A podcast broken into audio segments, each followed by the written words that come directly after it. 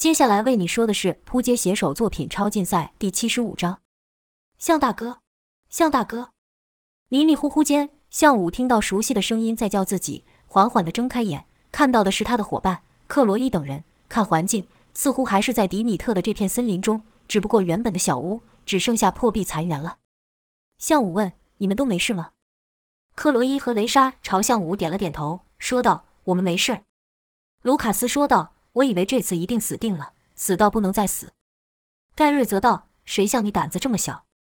卢卡斯反驳道：“拜托，谁看到那个臭机械不害怕的？那可是连向大哥都赢不了的怪物也。”而后还有其他人说话，听声音似乎大家都无恙。向武吃力的想起身，刚动这个一下，连阵剧痛传心，强如向武居然也忍不住叫了出来。这可是从来没有的事情。最是关心向武的克罗伊立刻走上前，想要给向武安慰，可就看克罗伊的手停留在向武身前，好似有什么东西阻隔了他。尽管碰不到向武，克罗伊还是紧张道：“向大哥，你身上都是伤，还是静躺一会，我们都没事，不用担心我们。”雷莎也道：“是啊，放心吧，我们都没事。”向武还很疑惑，问道：“他放过我们了？”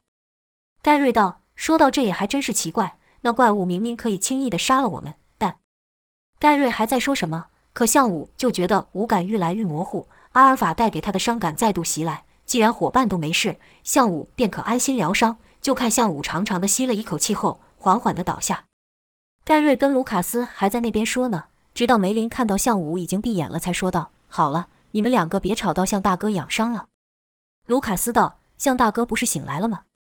梅林没说话，用眼神示意。卢卡斯看向武又倒下去，还以为向武又死了。正想呼叫，被梅林遮住嘴，说：“你当他是谁？他可是向武，你不要在他旁边叽叽喳喳吵个不停，向大哥就会慢慢好起来了。”这句话还真管用。卢卡斯立刻小声问道：“你说的是真的吗？这怪异的东西会不会影响向大哥？像是偷偷改造他的思想，像之前的 A 集一样？”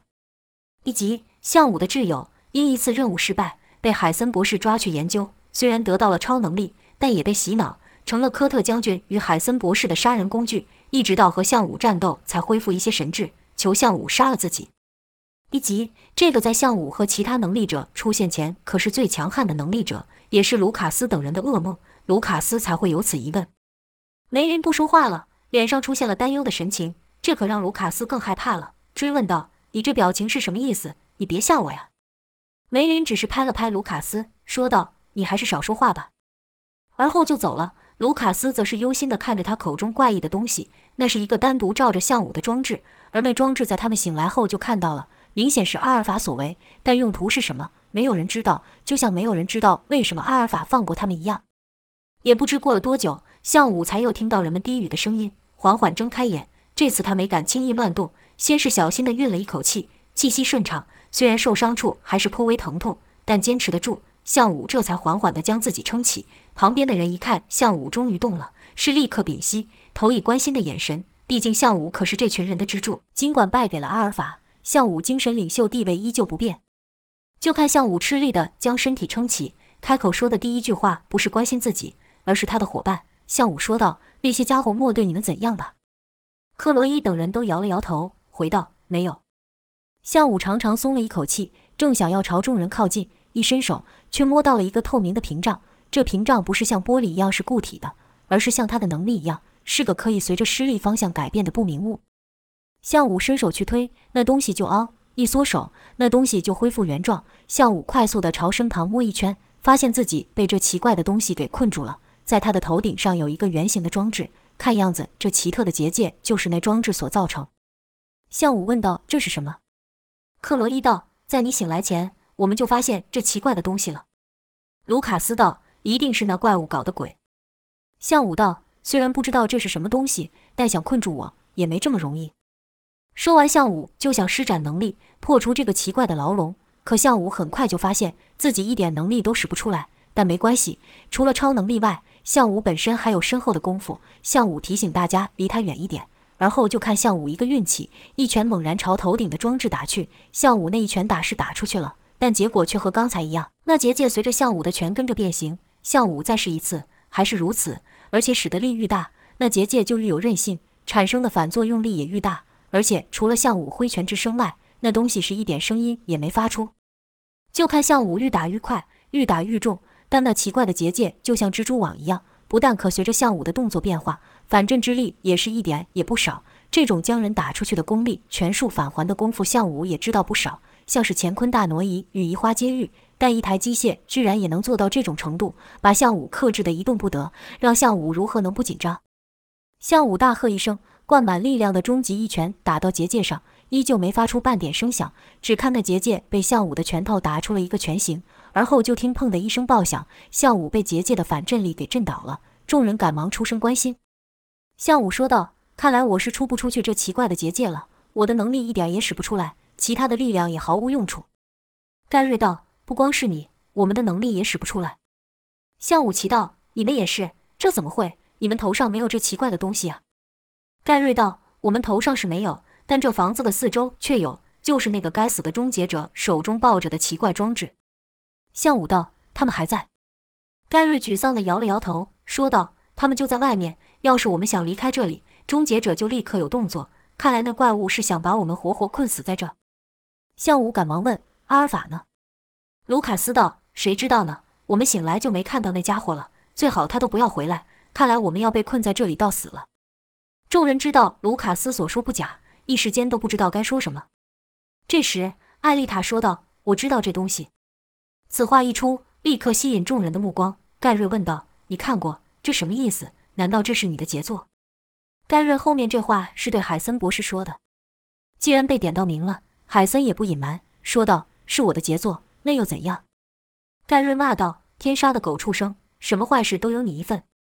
其他人也跟着骂了起来。没想到这时周琦却反驳海森，说道：“吹什么牛？以你的能力，根本就做不出来这东西。”盖瑞没听懂，问道：“什么意思？”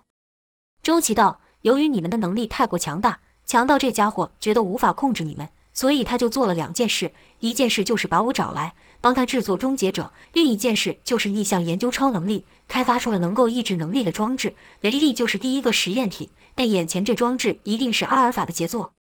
海森被周琦吐槽，脸上闪过一阵阴沉，去了一声，说道：“终结者杀死我们只是迟早的事，这是你再会逞口舌之快也改变不了事实。”周琦摇了摇头，说道：“不会的，阿尔法不会对我们下手。”此话一出。很多人都不同意，连一向崇拜周琦的这也不认同，说道：“这话怎么说？他要不想对我们下手，何必把我们困在这？你不也看到战场上的画面吗？他瞬间杀了这么多人。”盖瑞则道：“你是他的创造者，他可能不会对你下手，但不见得不会对我们下手。”周琦略显难过的道：“不，现在的阿尔法对我也没有任何的感觉了。你们想，如果阿尔法觉得我们是个威胁，刚才要消灭我们不过举手之劳而已，我们根本就没力量反抗他。”不是吗？卢卡斯道：“那你说他到底为什么要把我们困在这，又限制住我们的能力？”周琦沉默了，因为他也还不明白阿尔法这样做的目的，连世上最聪明的人都不知道，其他人更不用提了。之后说话的内容逐渐变成了争执，海森再度成为一切罪魁祸首。他也的确是。一周就这样过去了，屋外的终结者依旧没有进一步的行动。盖瑞等人也不是没有尝试过突破终结者。但没了能力，盖瑞等人与正常人无异。终结者就算一动不动，任盖瑞等人发泄击打也丝毫无损。他们也想过，终结者的目的只是让他们不能使用能力，那干脆就这样越过终结者是不是就行了？可当有人超越界限，终结者就会毫不犹豫地动手，一记气泡将人打回去。项武依旧无法从阿尔法特制的结界中出来，众人是愈来愈灰心，愈来愈绝望。卢卡斯更是提出各种可怕的猜想。说到机器人可能会拿他们来做各种可怕的实验，就像人类对实验室动物做的一样。或许他们想创造出半人半机械的怪物，帮他们做事，就像我们让机械人帮我们做事一样。这反驳道：“机械人做事比我们有效率太多了，他们何必做这种半人半机械的东西？”卢卡斯自然是回答不上来。不管别人的论点如何，卢卡斯就是坚信机械人会极尽残忍的手段对付他们。卢卡斯的嘴又憋不住，何止说不通，就去找其他人说，说一次不够，就说两次。其他人本就很害怕了，在听到卢卡斯这样的言论，更是恐惧。雷莎甚至好几次从噩梦中惊醒。人就怕不确定性，惧怕未来，恐惧未知。现在这种情况就是如此。这样下去，终结者什么都不用做，他们可能就要被恐惧给淹没了。就在这时候，电视传来了新的消息：这台电视在向武与阿尔法的战斗中损坏了。这几日，这为了让自己忙，不去想之后可能发生的事，就拉着沙夏一起修电视。周琦见状也来帮忙，才把电视修好了。可电视上的画面又把众人给看傻了。就看一整排绵延到似乎没有尽头的仓桶，本来就害怕的卢卡斯，此刻更是害怕，结结巴巴的问道：“这他们打算拿我们做什么啊？”原来仓桶中的人都戴着一副奇特的眼镜。卢卡斯问道：“他们变成电池了吗？”周琦道：“阿尔法他们根本不需要用人类当能源。”卢卡斯道：“那你跟我解释一下，这是怎么一回事？我们也会变成这样吗？”这时海森说话了，似乎觉得卢卡斯还不够害怕一样，说道。我们当然会变成这样，而且还是我们自己想要变成这样。卢卡斯道：“胡说八道！这分明是把人给关起来，这样子和实验室的老鼠有什么不一样？哪有人自愿变成这样？这些臭机械一定是以某种方式窃取我们身上的能量。”海森说：“你小子想得太天真了。要是真的像电影那般，那还算幸运呢。电影中人类是被迫困在虚拟世界中，当人得知真相后会反抗，会拒绝。但现在可不是电影。”这装置我一看就知道是虚拟实境。此话一出，盖瑞等人也是一愣，几乎是同时间说问道：“虚拟实境？你说什么？”海森蔑笑道：“你们不知道虚拟实境是什么吗？何必多此一问？”卢卡斯道：“我当然知道，但那跟这有什么关系？”海森又是冷冷一笑，不说话了。没关系，反正也没什么人相信海森。众人目光一笑，这和周琦这忧心的说道：“如果是这样，那可真的糟糕了。”盖瑞听得一头雾水，不耐烦地说道：“你说清楚点，别选那老家伙。”老家伙指的自然是海森，只不过没人注意到，现在的海森比起之前可年轻多了，头发也黑了不少。这都是血清的功效，只不过在这群艺人中没人注意到。知道他虽然可恶，但说的却是事实。戴上了那个眼镜，就可以进入一个类似天堂的地方，在那里，所有的欲望都可以被满足：变富翁，变明星，变帅哥，变美女。想要什么样的生活都可以，所以你看他们的表情是快乐的，他们是自愿活在虚拟世界里，这样人类就不会反抗了。可即便这样，众人还是不解。沙夏就问道：“我还是不懂，他们这么做的目的是什么？你不是说他们不需要靠人类当能量吗？那这样做有什么意义？难道他们也和人类一样，以囚禁战败者取乐？”周琦道：“不，不会的，这对他们一点意义也没有，他们不是人类。”海森说：“这可不好说。”你把他们造得像个人类，或许他们从人类的战争历史中学到了这一切，真就以此为乐。周琦反驳道：“你已经把阿尔法唯一像人类的部分给抹除了。”海森道：“那是为了更好控制它。如果不是你们捣乱，哪会变成现在这样？这些机械就只会是机械，听命于人的机械。”周琦冷冷地回道：“是听命于你。”眼看两人又要对这话题开始争执，这立刻打断道：“等等，把人类的精神囚禁在虚拟世界。”即便像你说的，人们是自愿的，但始终没解释终结者这么做的目的。想统治地球，消灭我们不就完了？这个提问让周琦陷入了思考。随着周琦的思考，陷入一阵沉默。就在这沉默没多久，屋外突然发出“滋”的一声响。这响声原本不大，但很快的变成了极为刺耳的声音。而后是什么东西倒地的声音。听到一声，众人的心里先是恐惧，心想：果然这些机器要对我们动手。咿呀！这是小屋那脆弱的门板被推开的声音，随之出现的是众人都想象不到的人物，不是终结者，不是阿尔法，居然是雷帝塞巴斯汀。相对于众人的表情，塞巴斯汀见到众人是一点都不惊讶，说道：“特殊体，你果然在这。”一道黑影掠过，是向武来到塞巴斯汀面前，这让众人更是惊讶了，说道：“向大哥，你怎么出来的？”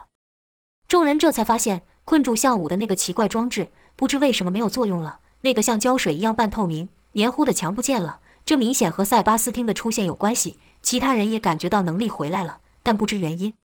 向武道：“你怎么？”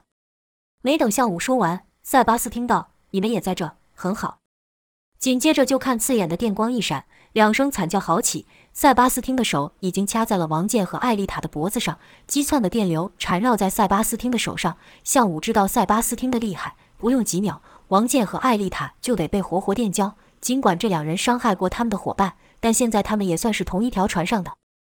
就看向武手一扬，一股无形的力量将塞巴斯汀与王健等人隔开。王健和艾丽塔倒地后不住干咳，整个脖子都成焦黑状。要不是向武出手，这两人必死无疑。向武又问道：“你怎么会在这？”塞巴斯汀道：“自然是为了你。”向武道：“都这时候了。”你还想着和我分出胜负吗？”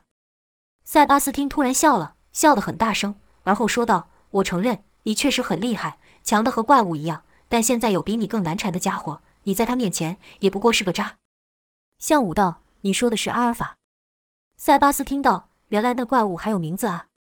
这时，盖瑞说道：“你不会是想说你是来帮我们的吧？当我们和终结者战斗的时候，你这家伙可没少捣乱。”对于这一点，塞巴斯汀倒是没辩解，只给了一副不屑的冷笑。好像盖瑞根本不配和他说话，这嚣张的样子让盖瑞忍不住握起拳头，正想骂人的时候，雷莎握住了盖瑞的手，并对他轻轻摇了头。原来雷莎注意到塞巴斯汀身上有许多的伤痕，以塞巴斯汀的能力，要修复身体应该不是件难事。这点从他多次和项武交手被狠狠打败，过一会又好像没事般出现可以证明。但此刻的塞巴斯汀却无法修复这些伤，而塞巴斯汀刻意的大笑和那看似张狂的表情，根本逃不过雷莎的那能看穿人心的能力。雷莎知道塞巴斯汀是故意装成这样的，他内心是害怕的，但又不想被人看出来。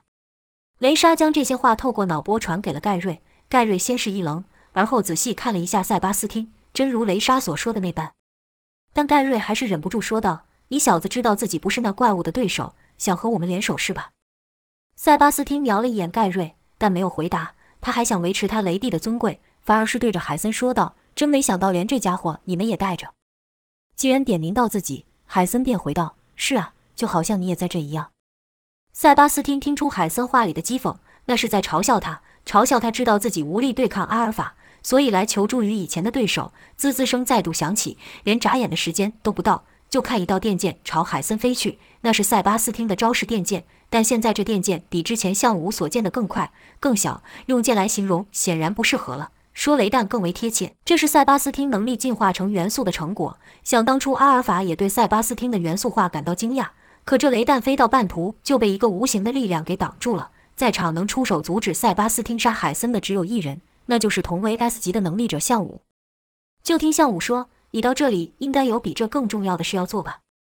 塞巴斯汀哼了一声，说道：“你欠我一次，我救了你们，你们都欠我一命。”说话时，塞巴斯汀的目光扫过众人，向武也干脆地说：“这次多亏了你，我欠你一次。”士兵卫跟隐形人马汀突然现身，原来能力一恢复，看到塞巴斯汀出现并对王健等人出手，就立刻隐形起来。他们不知道塞巴斯汀的目的，但他们知道塞巴斯汀的可怕。虽然塞巴斯汀被关在地堡时，这两人没有像王健和艾丽塔那般折磨能力被限制住的塞巴斯汀，但马丁还是害怕塞巴斯汀把他们也算进要报复的对象。看向武阻止了塞巴斯汀，才敢现身。马丁好奇地问道：“你怎么逃出那地方的？那里可是终结者的大本营啊！”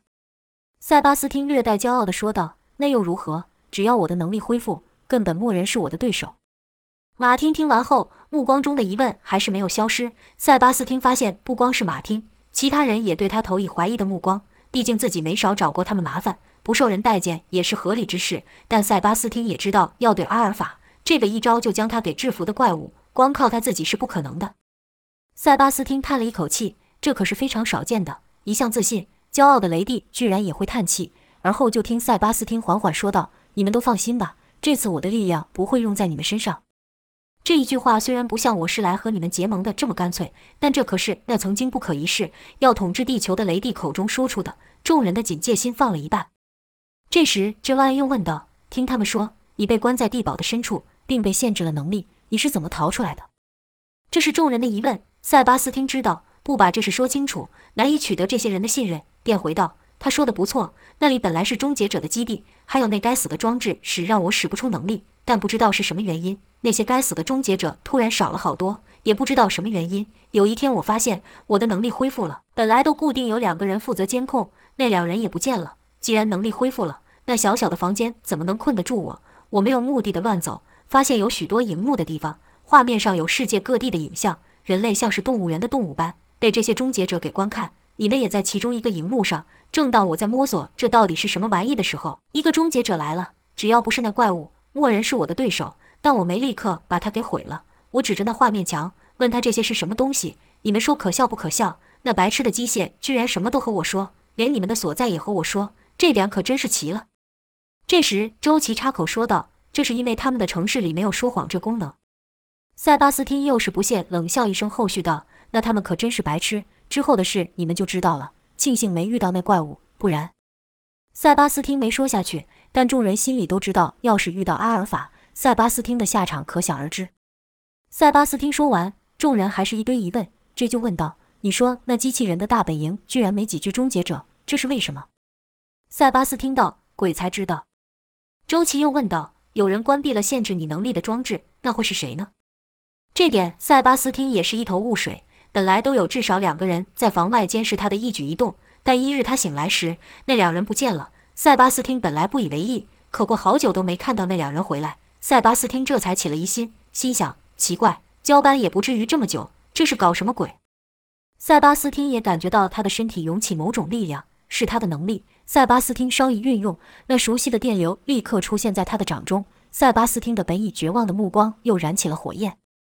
塞巴斯汀内心充满了疑惑：他们去哪了？莫非是又得到了什么新的机械怪力，要拿我当练习吗？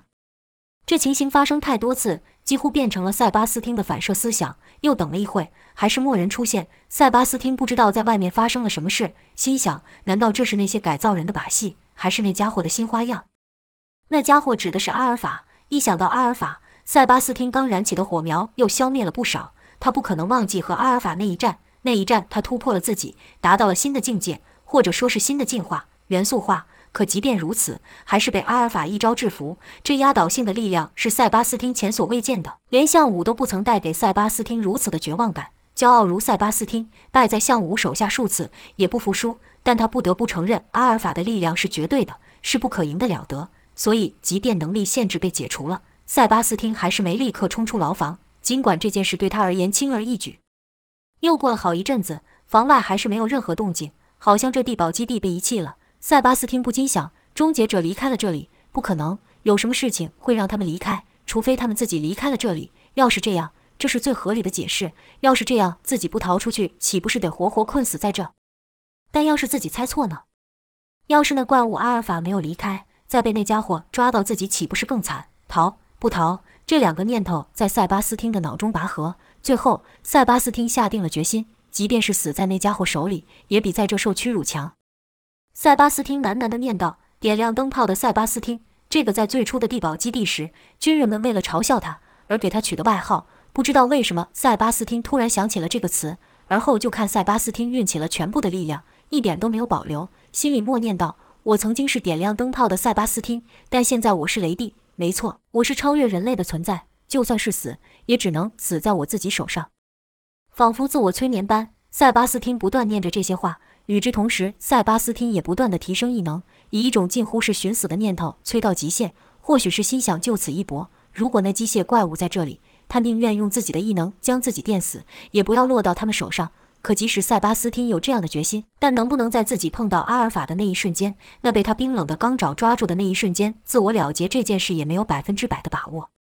在未知和恐惧的情绪，还带着一点希望、侥幸，塞巴斯汀达到了元素化的境界。此时，塞巴斯汀的肉体已经消失，变成一团刺眼的蓝色分子。紧接着是“滋”的一声轻响，那关塞巴斯汀的球门出现一个小孔，小孔周围呈现焦黑状，那就是塞巴斯汀。塞巴斯汀逃出了囚房，以近乎电子般的速度在地堡通道间穿越。塞巴斯汀并不熟悉地堡的结构，这地方设计的跟迷宫一样，塞巴斯汀只能毫无头绪的乱飞。终结者，该死！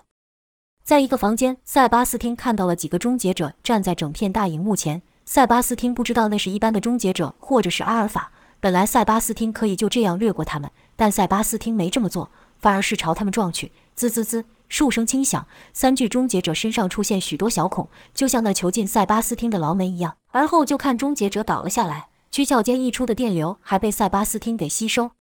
侥幸，这些只是一般的终结者。塞巴斯汀不知道那怪物阿尔法在哪，便继续朝其他方向前进，进行他的清洗行动。很快的，整个地堡的终结者都被塞巴斯汀给打倒了。塞巴斯汀这才解除了元素化。在刚才那较长时间的元素化中，塞巴斯汀感觉到自己的意识一点一滴的消失。这终极状态虽然带给塞巴斯汀很强的力量，但也有其限制。如果超过了临界点，塞巴斯汀将真的成为电子，最后便分散于空间之中，消散于维度之间。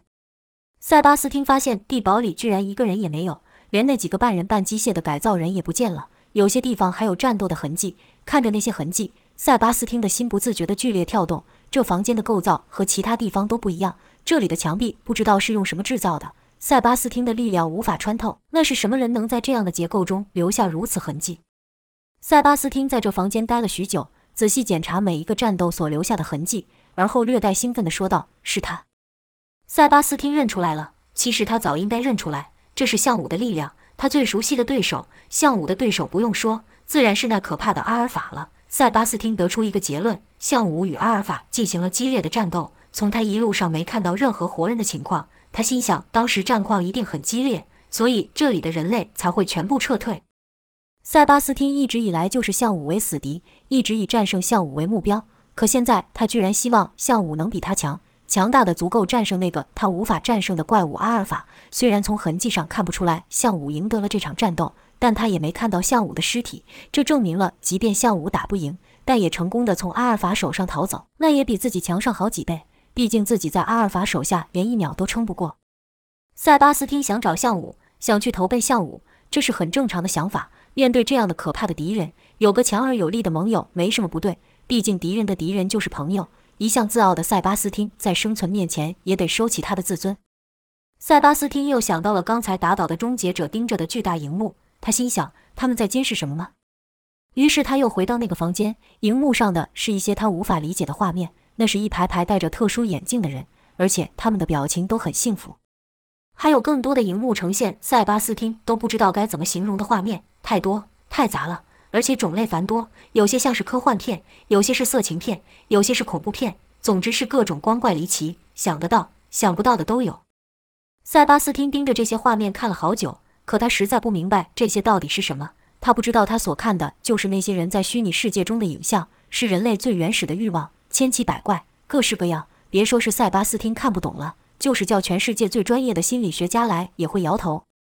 好一会，塞巴斯汀才将视线移开，在这片大荧幕的角落看到了比较正常的画面，看样子是一个普通的监视画面。可这样一个普通的画面，却让塞巴斯汀吸了一口气，因为他看到了他要找的人——项武。塞巴斯汀将一具只剩上半身的终结者抓起，问道：“他们在哪？”那具终结者居然真的说出项武的所在地。这是因为终结者没有说谎的功能。得知了这项资讯后，塞巴斯汀是一点不敢耽搁，立刻动身。毕竟谁也不知道阿尔法下一刻会不会就出现。离去前，他也没忘了把刚才的那句终结者给彻底摧毁。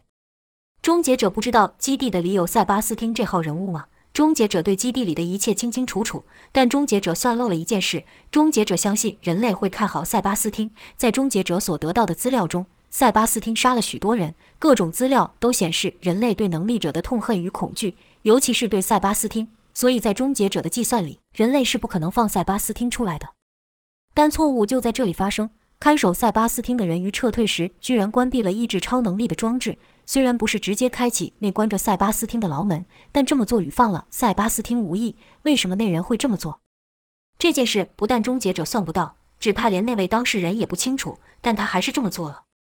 现在大家都知道了塞巴斯汀怎么逃出地堡的。换塞巴斯汀有话要问了。塞巴斯汀问的是他从监控荧幕中所看到的那些画面是什么？周琦和这和塞巴斯汀解释了一遍。塞巴斯汀听完后也提出和众人一样的疑问：为什么终结者要费这功夫？他们已经统治地球了，把人类全给杀了不就得了？这就是当初的他身为雷帝的想法。但周琦也无法解答塞巴斯汀的疑问。此刻的他还没想明白。他提出了眼前更重要的问题：阿尔法一定知道了这里发生的事，终结者间的资讯都是同步的，我们必须赶快离开。卢卡斯道：“可我们还能去哪？你不是说了我们身上有什么光，不论我们逃到哪，那些臭机械都会知道。”此时，这说道：“还是只能去那里试试了。在阿尔法出现前，我们本来就打算去的那里。”这正魔一说，众人这才又想起，他们本来就想逃去法老的金字塔碰碰运气的。卢卡斯想到诡异的法老，心有余悸地说道：“那个跟鬼一样的家伙。”塞巴斯汀和海森等人则是一脸疑惑，他们不知道还有这么一件事。正当众人还在犹豫的时候，项武果断地说道：“就去那。”项武知道此时不是浪费时间的时候，阿尔法随时都可以出现。当阿尔法再次出现时，项武可以肯定他们不会有第二次机会了。塞巴斯汀则是问道：“去哪？你们在说什么？”项武道：“现在不是解释这些的时候。”克罗伊道：“可以，但我无法直接到金字塔那。那里好像有什么屏障一样，让我的能力失效。向武道，那正是我们要的。海森则是在心里念道：“还有这种地方，我怎么不知道？”就看克罗伊掌心冒出奇异的光芒，而后双手一张，一道传送门凭空出现，